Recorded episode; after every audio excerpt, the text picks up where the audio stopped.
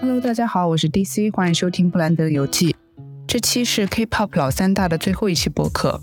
介绍完三家公司的创业过程以及他们推出的历代偶像，我们会回到自恋型领袖这个话题，横向比较一下老三大在艺人管理、内容制作、公司经营方面的差异，也会讨论一下最近风口浪尖的 SM 收购案。但因为这次的事件比较复杂，我们都认为或许还有新的变化，也期待与大家一起关注后续的进展。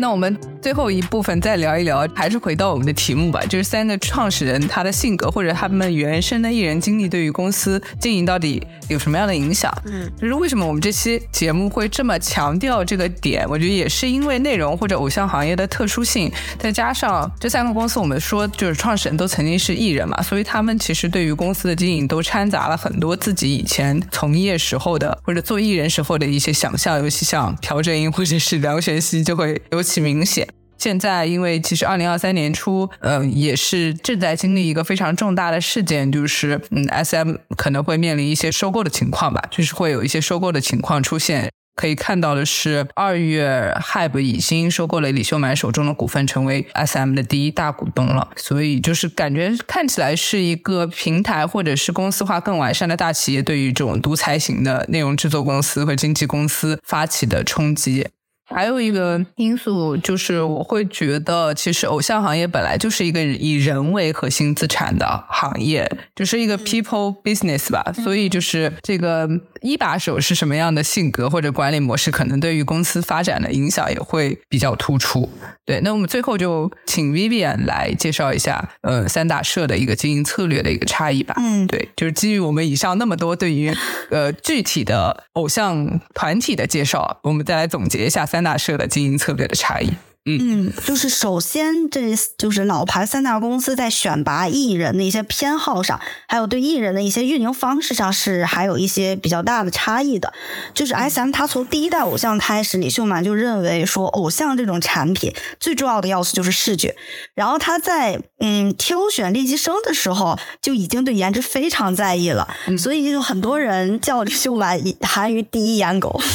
然后就是在做组合人员配置的时候。他们其实会比较严格，按照分工来选人。基本的逻辑就是，你的一个组合要有门面，然后有 vocal、有 dancer，还有 rapper。但是这些分工其实有的时候也会有重叠。你比如说，他可能四个人的团，他的门面和 rapper 是重合的，或者 dancer 和 rapper 是重合的，这种情况也非常多。他对偶像行业是一个视觉产业的佐证，还有就是他对唱歌对口型这件事情的认知。嗯，其实唱歌对口型这件事情是从韩国第一代偶像就开始普及的。当时对于唱歌对口型这件事情是有非常大争议的，但是李秀满，嗯，前面我也说他是一个非常敢讲话的人，他就在电视节目里公开表示说，偶像其实。它不是一个传统歌手的概念，就是要把他们理解成为电视娱乐人。这种新概念，所以他这还讲说，对口型怎么就不是一种表演形式呢？这就是一种新的表演形式啊！然后就跟上次说那个服兵役的事情一样，然后就被舆论骂惨了。就感觉好像那种空气吉他，然后这他这空气唱歌，我觉得以后他可以开发一下哦。不过他现在已经不在了，就是以后说不定可以开发一下那种什么双簧，就是一个人唱歌，一个人对嘴。嗯，然后 S M 对自己的开国功臣们相对来说待遇是比较好的，比如安七炫呀、保安啊这种，就会给他们分一些股票，给他们理事的头衔。其实 S M 在第一代、第二代练习生的时候，他们的嗯练习时长都比较长。当时很多人的压力很大，因为竞争很激烈嘛。然后当时公司条件又不是很好，可能几十人睡一个宿舍那种情况都出现过，就在 Super Junior 他们那一代。竞争又非常激烈，练很多年，所以就沉没成本相当高。他们很多人就是压力也大，然后伤病的情况也比较多。但是，嗯，总体来看的话，就是在整个艺人的管理体系上，S M 是嗯比较成熟的吧，风险管控能力也会比较强。你比如说他在。对华策略上，它其实，在第一代团和第二代团的时候，在中国市场的运营就已经非常成功了。就这件事情，其实也能证明他是一个有思想非常超前的人。他在艺人的形象管理上，就是公众形象管理上也是比较在意的。所以说到目前为止，嗯，讲老牌的三大社里面，S M 艺人算是那种出特别恶劣丑闻比较少的公司。大部分人可能就是自己私生活呀、个人情感上面可能出一些比较有争议的事情，然后还有就是可能一些成员解约呀什么之类的，可能会有比较大的争议。然后这些情况可能就是会影响到公司的股价呀之类的。刚才陈宇可能也讲到了，就是嗯，他们一直试图搞毕业制，然后我觉得这个东西应该也是受日本的影响。他其实这不是中间那个时代就是想搞毕业制，但一直没有成功嘛。对，我觉得可能他对粉丝粘性还是低估了吧，尤其是一开始追很多就是团粉嘛，嗯，他们很难接受说有人要走掉，又有新的人进来这样子。包括那个现在 NCT，他那个 NCT Dream 本来的策划就是未成年人组合，然后谁成年了就要离开，就真的一个毕业制。曾经尝试毕业掉一个人，就是他成年了，办了一个很大型的那种最后一个 fan meeting 还是什么的，给他就是 say goodbye 这样子，结果就是接受不不太接受得了粉丝，然后也尝试以六人，就本来是七个人毕业了之后，六个人活动了几次吧。最后粉丝还是觉得，尤其是小孩儿，本来就是一起长大的，可能还是喜欢维持原来的样子吧。所以最后，嗯，就把那个人又再加回来。所以现在还是七个人，就变成了一个固定队。他的那个毕业制又再次失败。我觉得这个点就是，其实可以反映出李秀满这个人，他特别痴迷于通过一套方案，就是什么 all in one 的一个什么东西。去解决所有问题，就是不管是那个什么旷野那种大的世界观，还有这种毕业制或者是 NCT 的那种模式，他都特别希望他可以创造出一种模式，可以解决所有的问题，可以保证他的那个什么偶像这个东西可以持续运营下去。可能就是因为他太固执去做一些一看就不会盈利的事情，才引引起了一些股东的反弹。或者他就太自信了吧？他可能觉得就是以前自己搞 CT 那一套成了，而且是一个这么有创新性的东西，后面就可能他做这些事情还是可以成吧。嗯嗯，对。然后下面就是 JYP，然后 JYP 属于就是他们创造了一个标准，叫 Star Song，就是翻译成中文可以讲就是星味儿。说白了就是一个艺人看上去有没有魅力，然后现在其实，在内娱市场也在用这种评价维度，就是可能评价一个艺人看着素不素，然后普不普，就是会这么讲。然后 JYP 讲的这种明星气质，其实就是一个比较综合性的一个评价维度。你比如说这个人的颜值呀、业务能力啊、个人魅力呀这种东西，其实怎么讲，其实蛮抽象的，因为它很难量化。但确实，JYP 的不少艺人的气质都比较亮眼吧，可以说，嗯。但是你这个标准它有一个缺点，就是它有的时候可能会比较主观，嗯。然后这个概念后来就在整个韩国的娱乐产业里面都嗯蛮普遍使用的。然后很多公司选人的时候就会用这个标准，还衍生出来了一个另外一个比较抽象的评价维度，叫大众度，就是指这个人他如果出道了，他能不能在大众市场获得比较多的认可，然后能不能在大众市场受到欢迎，然后大众来消费他，嗯。就这个指标，其实韩国人一直就蛮在意的，所以说他们经常就很喜欢评价叫什么国民什么什么什么，比如国民初恋呀、国民妹妹啊这种概念。对，我觉得也是反映了，因为韩国它是一个单一民族的国家嘛，然后所以他喜欢长得有代表性，但是又比 average 好看一个一个进化版的代表性的长相。像 JYP 就很多这种，我觉得他们特别会选这种邻家妹妹的。类型，比如像 Wonder Girls 的朝夕，然后秀智，然后到像周子瑜这样，可能也解释了为什么后来 SoMi 没有在 JYP 出道，因为他其实是混血嘛，他的长相就不是这种大众性的长相。那，JYP 是不是没有什么混血艺人啊？我总感觉。因为混血现在在韩国整个市场来讲是一个比较模棱两可的这么一个状况，就是咱们可能在我们看来觉得这个艺人长得非常美，然后也很有魅力什么的，但是在韩国他们自己本土市场其实现在对混血艺人还是比较抗拒的，所以说嗯就会出现很多就是他们出了专辑啊，然后视觉啊什么的做的都非常好，但是大众不买账，这种情况就非常多次的出现了。呃，JYP 就是朴正英这个人吧，他自己也算一个现役的艺人，所以就一直希望保持一个就是对公司的艺人比较亲和的一个公众形象吧，所以他经常跟自己本公司的所属艺人一起上综艺节目，然后在综艺节目里就是也非常开得起玩笑，就是像刚才陈军说，他其实喜欢宣传自己那种嗯艺人管理方面的人性化吧。经常会喜欢就是和自己已经合约到期的艺人做一些合作呀、联动啊这种，然后就给人一种说分手了我们还能做朋友的感觉。你像润呀、像宣美啊，其实就跟 JYP 保持着还不错的关系，就是虽然分道扬镳了，但是已经合作过好几次了那样。嗯。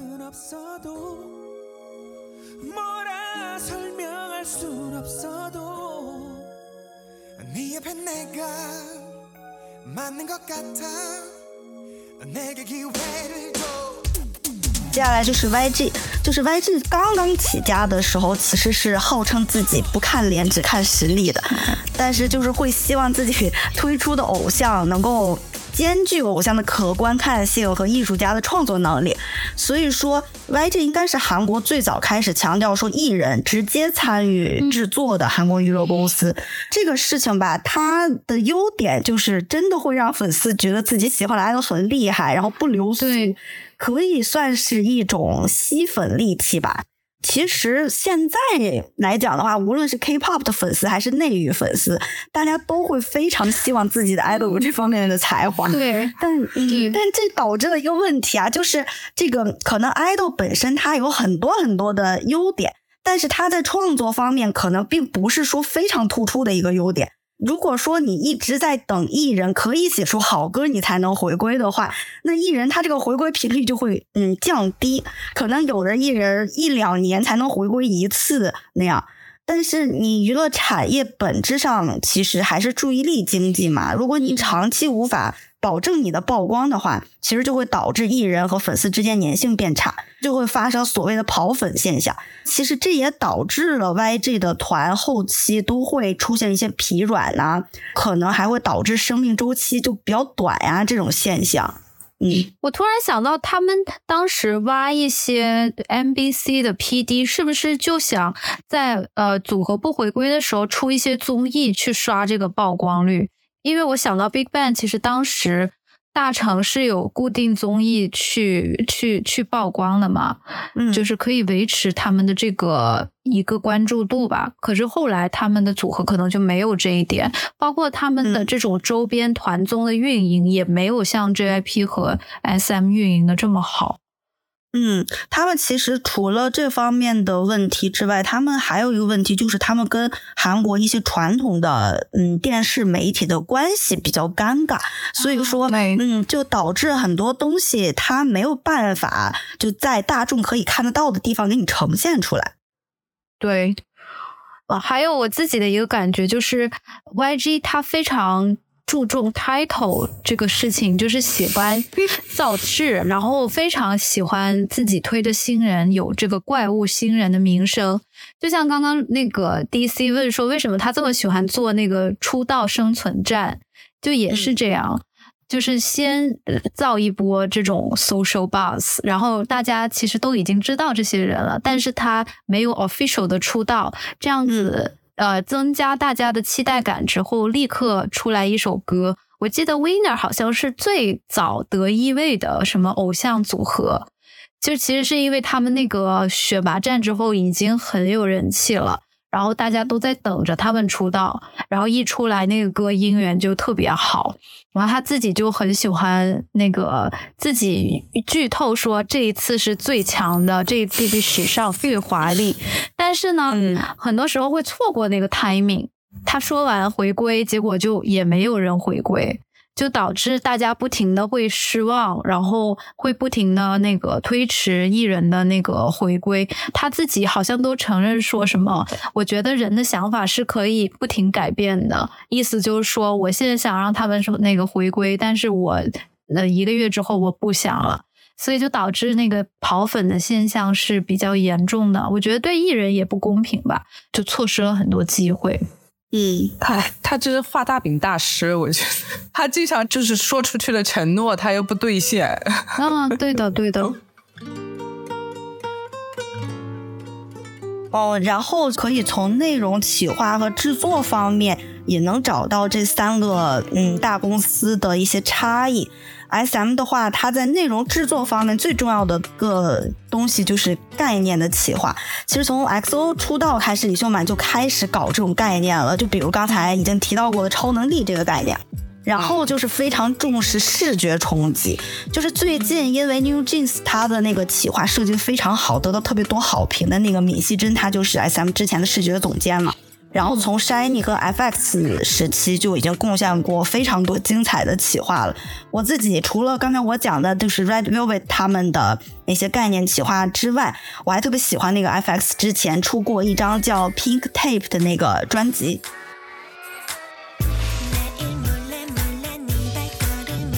然后当时那个专辑是做成了那个录像带的造型，我不知道大家看过没有？就那个东西到现在看还觉得特别绝。就真的是，就是他的眼光审美就非常好。嗯，JYP 的话，他早期基本上就比较倾向于用 JYP 自己写的歌，然后给艺人们做专辑的主打之类的。可能听过 JYP 公司艺人歌的朋友们都会记得，他们在歌曲前奏的时候就听到过朴真英一直强调的空气伴、声音伴，然后说一声 JYP。就好像给这首歌打了个 tag，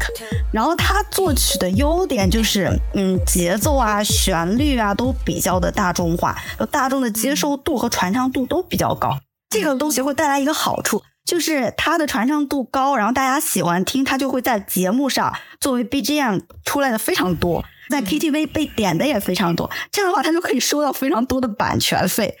嗯，但是这个东西它有一个缺点，就是很多乐评人和粉丝都会批评说你这歌做的太土了。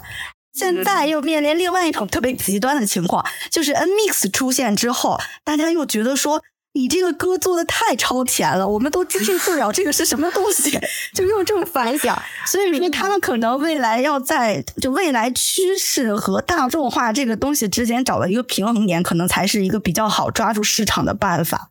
嗯，而且我有一个感觉，就是他除了旋律和节奏大众化之外，他很喜欢艺人用大众化的唱腔去唱。说的不好听，是有一点大白嗓的那种方式去唱，就是很开心的大声唱的感觉。他自己就是大白嗓呀，他只是靠一些技巧在那救。我觉得像呃 Two PM，然后 Wonder Girls，然后到包括 Twice 早期的歌，对，都是比较大众化的唱腔去唱。我记得那个 M Mix 里就有粉丝反映，就是说其实其实里面的人唱功很好，唱商也很高，但是因为歌曲的需求，就是你必须要用呃更大众化的、比较白的声音去唱那个歌，嗯，就是我觉得这也是一个双刃剑吧。他自己最近就这两年出的那一系列，就跟各种人合作的曲子，其实听上去套路都挺像的。是他就是风格太明显，嗯，自己的风格，嗯。最后的话，我们讲一下 YG 它的制作方面的一些特点，就是在嗯音乐产品类型上，YG 会比较倾向于做 Hip Hop 呀、R&B 呀、雷鬼啊这些类型的音乐。然后他们还有自己的御用的编舞和伴舞团队，甚至给这些舞者还搞了一个厂牌。对这个东西其实是非常厉害的，因为其实绝大多数韩国公司艺人的编舞伴舞还都属于一个比较嗯需要外包的状态，而且他们还不是有很多时候都不是外包的一个团队，就是从各个团队选出来的人，然后大家凑到一起，然后这首歌，然后大家一起做，是这样的。嗯，然后我们前面也讲到了，说 YG 重视艺人本身的创作能力嘛，所以 YG 几乎每个组合都会有人出来，就是参与新歌呀、新专辑的创作。还有一个特点就是 YG 所有的产品最终呈现还是要由老板，也就是 YG 的总制作人老杨拍板。目前的话，嗯，就还是比较依赖 YG 的建国功臣制作人 Tidy。嗯，Tidy 因为现在自己还有一个独立厂牌嘛，叫 The Black Label。所以说现在就处于一个，嗯嗯，怎么讲呢？就是他的厂牌和他的总公司在一起比较，嗯，就平衡的一个状态吧。We just need one more member. We're good. 嗯，哎，那 Blackpink 归谁的？他是总公司呀。嗯，那 Teddy 还负责给他们做做歌吗？对，就是他虽然是这个 label 的名义上的老板，但其实他还是就是整个 YG 的总制作人。嗯嗯，我感觉他们还是有挖掘一些新的，我觉得应该也是 Teddy 他们去挖了一些新的制作人，但是那个逻辑，我觉得还是 Teddy 的那个风格吧，就是再去找跟他比较像的人。就我前面提到的那个 RT，他就是非常电音的一个制作风格。就他帮 Blackpink 也做了挺多歌曲的，然后就是我觉得像呃 YG 这样的那个内容制作的方向的话，就前面也提到了，也非常依赖于成员自己的就是写歌的这个产出，所以就会有一些问题，一个是效率的问题，一个就是很容易瓶颈嘛，所以可也可能因为这样，所以就是要借一些药物来给自己得到一些灵感。听说就是。很多那种私生的粉丝或者是粉丝在他们 YG 大楼外面蹲，说最常见到的两个人就是那个 Winner 和 Icon 的队长，每天就是去公司写歌。但是就是前面那个 Vivian 也说了，他们最后拍板就还是 YG 去拍板，所以就是一个不停的改稿、不停的 reverse 的这样一个循环吧。就我觉得对艺人的精神状态和整个制作的生态都是不太好的。嗯。就另外一个还是可以，就是对比三大公司的维度，就是公司的经营情况。JYP 的情况是，二零一八年的时候，JYP 就宣布了公司的二点零计划。就之前我们也讲了，就是他搞出了四个厂牌。现在其他大型娱乐公司基本也都在沿用这种厂牌的模式，呃，一个是在公司所属艺人比较多的情况下，它其实可以提高它的企划呀、制作呀的效率，然后可以保证艺人回归频率。另外一方面就是可以让公司企划能够稍微的多元一点。就是传统的三大公司里面是，嗯，都是在自己的已有体系里边划分出的不同的厂牌。还有像 HYBE 这种，它就比较特殊，它不是。说我要搞出多少个厂牌，他是因为想要在短时间内迅速扩大的话，他就选择了直接收购其他规模比较小的公司和他们已有的艺人，而且他其实收购的这些公司的已有艺人，就像 Seventeen 这种，其实就已经很成功了，在来公司之前，所以说就大大的扩大了他们公司的市场占有率，然后还能保证产品的差异化，其实我觉得是一个比较好的生意，嗯，然后。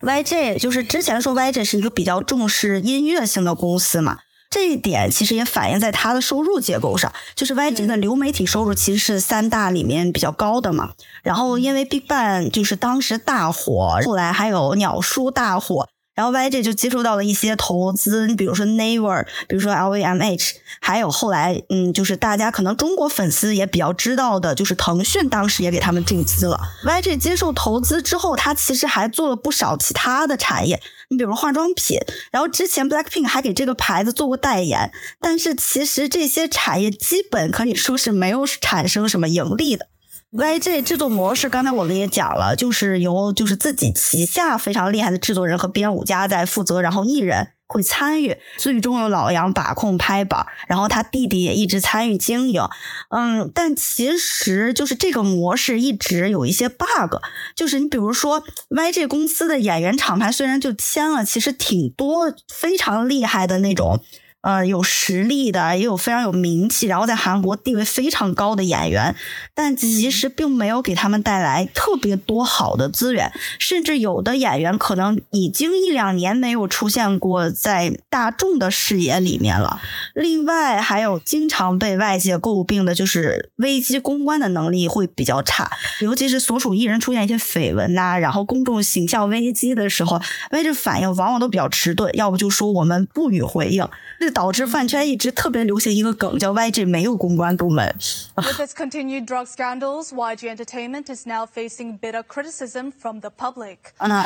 SM 的情况是，他对于推动独立厂牌运作这件事情是比较保守的，因为我们讲，其实他收购一些公司跟他自己运营厂牌还是有区别的嘛。他之前是为了呃 Super Junior 成功续约。嗯，他们提了条件，然后就把他们分离出去了，成立了一个就是单独的厂牌。独立厂牌这个东西，在现在看来，好像也成为了 SM 这次宫斗的一个工具吧。哦，DC 可以讲一讲，你觉得为什么 SM 这次利用了独立厂牌这个东西来搞宫斗？嗯，因为一开始我在看他们，就是现在的联席的 CEO，也就是李秀满没有血缘关系的侄子，对吧？是他的呃，等于是过世的妻子的侄子，应该是。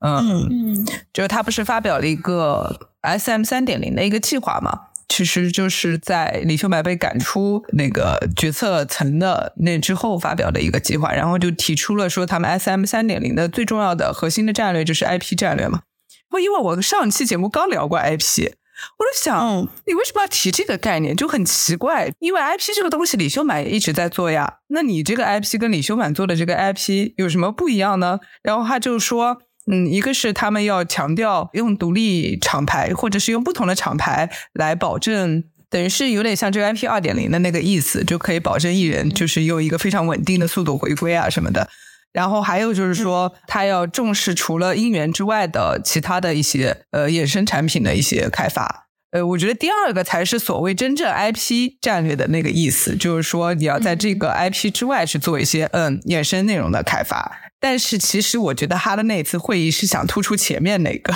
就是要做独立厂牌，然后他的本质就是要分权，但是他又不直接说分权，他就说我们要做 IP 战略。后面不是他第二次出来发言还穿了一个那个 S 卡的衣服是吧？哦，S NCT 的衣服好像是 NCT，嗯。所以感觉他就是用了一套话术去掩盖，说他想分权，然后他就用我做的一切都是为了你们的 idol 好，就是那种感觉，然后用 IP 这个套了一个帽子，我就觉得他就是把 IP 战略就当做一个宫斗工具。哎，我想问，那就是他们在 label 化之前，SM 是会分不同团队负责某一个组合吗？还是说是真的流水线？就是。这个组合要回归了，是同一个团队接到 brief 之后去做呢？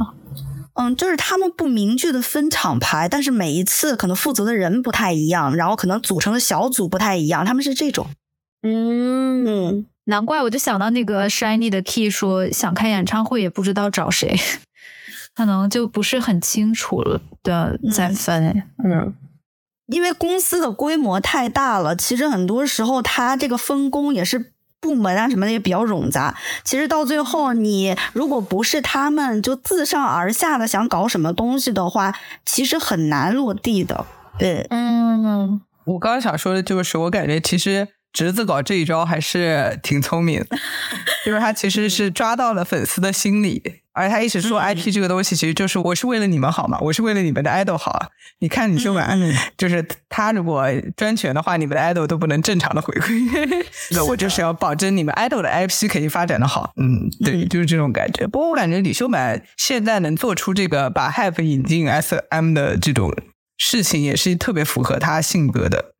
对，嗯，就我觉得在他看来，他他很容易把很多负面的东西合理化，就好像我之前看到那个 H O T 当年火的时候，粉丝也做过一些特别不理智的一些追星行为嘛，因为文文熙俊和一个另外的偶像女团体，可能就是被拍到。演出的时候就聊了聊天什么的，然后粉丝申办就给那个女生寄了刀片，但是反正李秀满他会觉得这一切都是很正常的，他就觉得呃欧美也存在这样的情况，所以韩国出现这样的情况也是很正常的。他很容易把一些负面的东西合理化，然后就又特别肯定自己积极的东西，这样就是这样的人，就是你刚刚前面说的自恋型人格，嗯。然后我们前面还讲到说，李秀满对新技术、新玩法一直都。有比较强烈的兴趣嘛？就是 S M 后来他还投资了很多新的技术和平台，就比如之前呃，因为疫情期间没有办法办演唱会，然后他们就搞了一个线上演出的一个公司叫 Beyond Live，还有粉丝社群平台 Bubble，这个东西应该是他们首创。现在可能嗯，Hub 也在做。另外一个 S M 比较好玩的点吧，就是因为它可以说是韩国偶像产业鼻祖。嘛，所以其实培养出了很多嗯，比较厉害的，能留在韩流历史里的那些艺人，但其实他还养成了一批就是韩国娱乐产业中的中流砥柱从业者。对，现在其实很多能叫得出名字的公司的代表，其实都是他们之前的一代、二代的经纪人，比如现在的那个 Source Music 的代表苏成镇，他以前是神话的经纪人，然后还有 New Jeans 他们所属公司的代表是米。希珍以前的 SM 公司的视觉总监，还有那个 Pledis 的韩成珠，然后是宝儿的经纪人以前，所以他们的共同特点就是，虽然以前都出身 SM，但是现在都是 HYBE 的人，所以可以说，嗯，SM 是韩国娱乐产业的蓝翔技校。所以说这次不是都说那个 Have 去 SM 开会，说是米希珍那个西非回宫了？啊，对。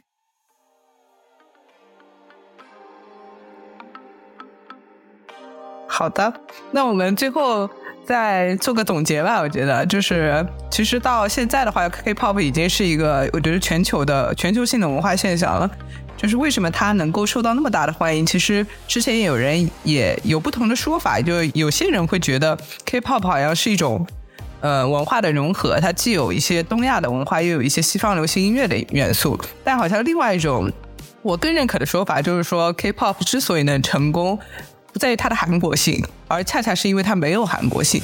就是其实我觉得是一个没有很强的地域特特点的一一种文化内容。就是它其实歌词里面有很多的英语，也是因为韩国就刚才那个 Vivi 也也说了嘛，就是他们出海这件事情有的时候是不得不做的一个决策，因为呃本地的市场可能实在是比较有限，所以这些企业是非常积极的在往外走的，而且韩国公司也是最早一批拥抱数字媒介的。嗯，也帮助了他们，就是尤其是在 YouTube 的这些布局，也帮助了他们，就是走向全球吧。只是在这个全球化的过程中，我们可以，就是我们刚才介绍的 K-pop 的老三大，他们分别做了一些尝试，但可能确实没有碰到好的时机，或者是没有做特别精准的，就是或者合适的定位吧。他们取得了一些成绩，嗯，但可能更多的是在一些文化更相近的日本市场或者是中国市场。嗯，就最后其实帮韩韩流获得大突破的，就是我们一直在提的那另一家公司，老三大之外的一个近几年才突然异军突起的公司吧，就是 HYBE。嗯，所以我们最后也可以来总结一下，以三大为代表的这些公司，他们存在一些什么样的共通的问题？可能也不仅不仅仅是三大，我觉得 HYBE 可能也也存在类似的问题，所以我们就后面再讲一下吧。嗯嗯，我觉得首先就是一个偶像行业的这种资源分配和内部竞争的问题，这可能不是就比如说独立厂牌这个系统能够解决的。对于偶像行业来说，就是持续造星还有延长热度，本来就是一个非常大的挑战，而且内容行业本来不确定性就是存在的嘛。嗯，而且对于韩国来说的话，刚才一直说那个男性偶像。嗯，还有一个系统性的 bug，就是他们要去服兵役，所以其实这几大公司，其实他们都是曾经受过大热组合服兵役影响很大的公司。诶 JYP 有影响到吗？Two PM 也是因为那个服兵役，然后出来之后，大家可能就是凑不到一起啊，什么之类的。本来可能职业生命还能更长一些的。嗯。对，因为他们好像小分队什么的也没有那么像 Big Bang 那样那么多，对他们还是作为一个整体的，嗯，对，因为就是偶像确实就是也是一个特别残酷的行业嘛，就是可能一年一两年没起来，就后面又有新的团，更年轻的团把你替代了，所以就是即使在同一个公司，资源分配和内部竞争也是非常激烈的，尤其这三大公司又早期非常过度依赖于创始人吧。所以后面个人独裁的一些弊端也凸显出来，我觉得肯定会有一些偏好吧。对，或者是他们个人的意见，其实不代表市场的，不代表市场的口味。然后可能呃，李秀满或者是 JYP 选的歌，他就不会火，就是选来当主打，但是就不会火这样子。嗯，是的。嗯，然后另外其实还有一个弊端，就是其实你组合的发展跟个人规划是冲突的。这个东西其实无论是哪个国家做这件事情，它都是存在的。就是无论是韩语也好，日语也好，还是内娱也好，其实做组合的公司都面临这种情况。然后所以后面就是 S M 其实。嗯，也是面临过几次就是比较惨烈的解体。其实包括 XO 啊，他们也蛮可惜的。说实话，后来他们不就搞出了一种就是关系可能比较好啊，然后利益冲突没有那么严重的组合，搞出了一种单飞不解散的模式。就像少女时代这种，呃，他们可能已经各自签了新的公司，然后有的人已经转行做演员了，但是还是就是保留一种团体合体的可能性吧。